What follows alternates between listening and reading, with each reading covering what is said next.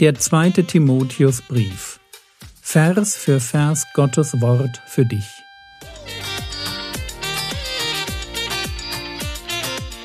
Ich brauche eine Auszeit und deshalb bekommt ihr in den nächsten Wochen eine ganz neue Reihe von mir zum zweiten Timotheusbrief. Mein Name ist Jürgen Fischer und ich wünsche euch beim Zuhören Gottes Segen und viele hilfreiche geistliche Impulse für euer Leben. Also, wir wollen miteinander 2. Timotheusbrief anschauen und ich will vorneweg erstmal sagen, 2. Timotheusbrief, worum geht es dabei? Ja, erstmal mal ganz, ganz, dass man so eine Idee bekommt. Was will dieser Brief? Und das, was ihr von Anfang an bitte bei diesem Brief versteht, ist, der zweite Timotheusbrief möchte ein ein, Mit, ein Mutmacherbrief sein. Okay? Es ist ein Brief, den jemand schreibt an jemanden, der ein Stück entmutigt ist. Das müssen wir tief verstehen. Paulus, der Apostel, schreibt seinem Freund und Kollegen Timotheus, er schreibt ihm aus dem Gefängnis heraus einen Brief, weil er mitbekommt, dass Timotheus, da wo er gerade seinen Dienst tut, in Ephesus, dass, Timotheus tatsächlich mutlos geworden ist, dass er, dass er nachgelassen hat, dass er, dass er nicht mehr mit der alten Stärke kämpft. Und weil Paulus das mitbekommt und sich auch wünscht, dass Timotheus ihn nochmal besucht, deswegen dieser Brief.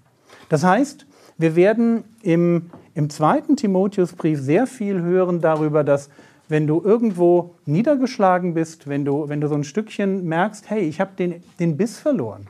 Und das kann ja passieren. Es kann ja wirklich passieren, dass man im geistlichen Leben irgendwann mal in so, eine, in so ein Loch fällt.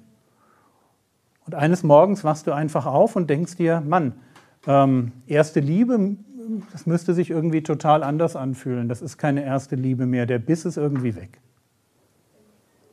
Was mache ich denn dann? Und vor allem, wenn der Biss nicht einfach weg ist, weil man mal Urlaub braucht, auch das kann es geben, sondern wenn er weg ist, weil du sagst, das ist mir einfach zu viel. Also was ich hier an, an Herausforderungen kriege in der Gemeinde, das möchte ich nicht mehr. Das ist mir einfach gerade touch too much. Das ist die Situation, in der sich Timotheus befindet. Er steht vor Aufgaben, wo er nicht weiß, wie er sie bewältigen soll, die, die wirklich schwierig sind. Und er fängt an, sich zurückzuziehen. Er fängt an, sich für die Position, die er eigentlich vertritt, zu schämen. Er fängt an, weniger zu tun. Und jetzt kommt Paulus und möchte ihn gerne ermutigen. Okay, das ist der zweite Timotheusbrief. Und wir, wir starten einfach mal ganz vorne, 2. Timotheus Kapitel 1, die Verse 1 und 2. Und das, was wir da haben, das ist klassisch der Gruß. Da heißt es 2. Timotheus Kapitel 1, Vers 1. Paulus, Apostel Christi Jesu durch Gottes Willen nach der Verheißung des Lebens in Christus Jesus. Das Erste, was uns hier auffällt, ist, dass Paulus hier sich vorstellt als Apostel. Er sagt, ich bin Apostel Christi Jesu. Frage, warum tut er das? Und ich stelle deshalb die Frage, weil wir an der Stelle ja eigentlich denken müssten, man, der schreibt einem guten Freund. So fängt man doch keinen Brief an einen guten Freund an. Und die Antwort könnte sein, Paulus fängt so an, vielleicht aus Gewohnheit, ja, wenn du alle Briefe so anfängst, dann nudelst du halt denselben Start runter. Das wäre eine Möglichkeit. Es könnte aber auch sein, dass Paulus hier schon, schon weiß, naja, das, was ich schreibe, das ist ja mehr als nur ein, ein persönlicher Brief, eine persönliche Ermutigung. Ich gehe auf Dienstbereiche ein, die Timotheus hat.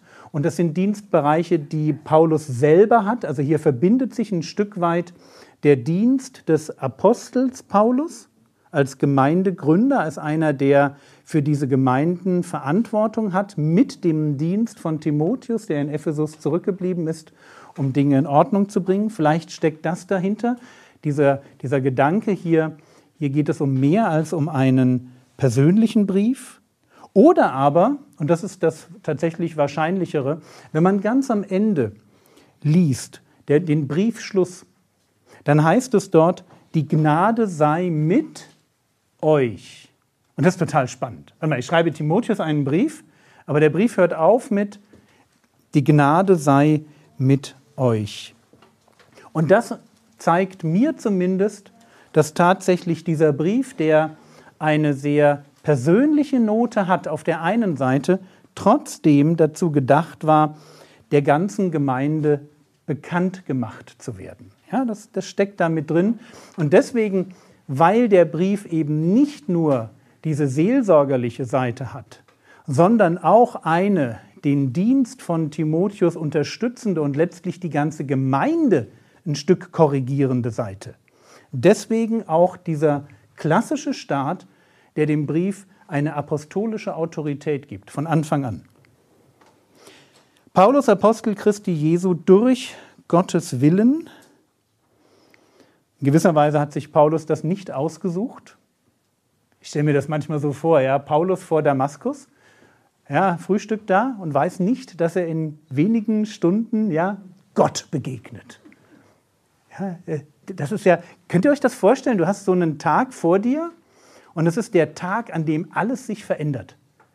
Da bist du einfach, ja, du bist am Aufstehen, machst deine Sachen, steigst aufs Pferd, reitest los und denkst, ja, wir kommen da heute an, dann will ich mich heute Abend mal da mit den, ja, mit den Ältesten treffen aus der Synagoge und mal schauen, was wir da machen können, ja, gegen diese bösen Christen. Du hast so deinen Tag geplant, es läuft alles super. Ja, bis zu diesem einen Moment, wo nichts mehr super läuft. Oder eigentlich läuft ja alles noch viel superer, aber das checkst du in dem Moment vielleicht noch nicht. Du checkst nur, wow, habe ich mir nicht ausgesucht. Das ist eine Berufung, wo du erstmal mit leben musst, dass Gott in dein Leben hineinspricht und sagt, weißt du was, Freund, du hast dich komplett verrannt und weil ich ein lieber Gott bin, ein wirklich lieber Gott, rede ich mit dir, statt dass ich einen Blitz schicke. Hätte ich auch machen können, dann wärst du jetzt ein kleines Häufchen Asche, bist du aber nicht. Ich hätte dann ein Jobangebot für dich. Wie wär's? Möchtest du Apostel für die Heiden werden? Du hast ein bisschen Bedenkzeit und ich mache das Licht aus, damit du in Ruhe nachdenken kannst. Das ist, das ist die Idee, versteht ihr? Und dann muss er eine Entscheidung treffen. Und er sagt dann später in einem Zeugnis, ich war nicht ungehorsam der himmlischen Erscheinung. Er muss eine Entscheidung treffen, er trifft diese Entscheidung. Aber er ist nicht am Morgen aufgestanden mit der Idee, ich werde einer der größten Apostel, die diese Welt je gesehen hat. Das war nicht sein Ziel. Und deswegen hier durch Gottes Willen, nach der Verheißung des Lebens in Christus Jesus.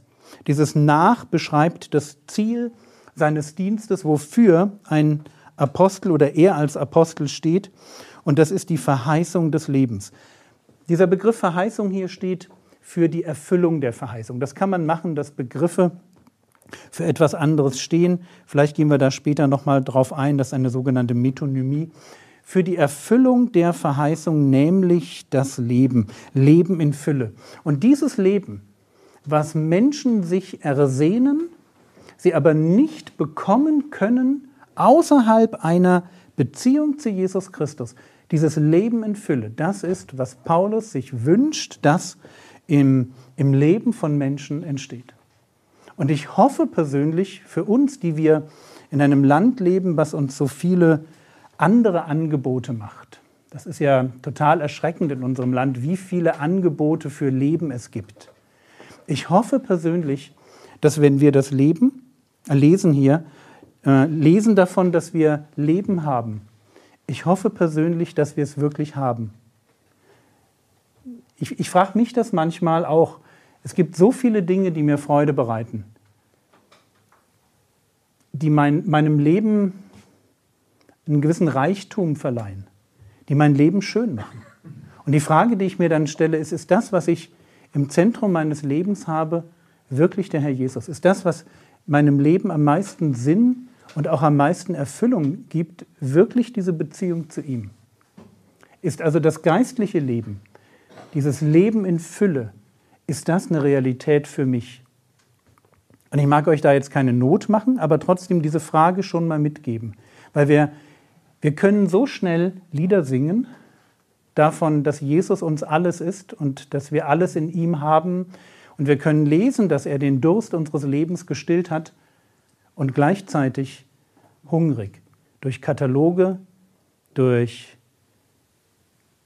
Internetangebote, durch, durch YouTube, durch Serien. Hungrig durch das hindurchgehen, was diese Welt uns anbietet, weil wir eben merken, mein Hunger ist noch gar nicht gestillt.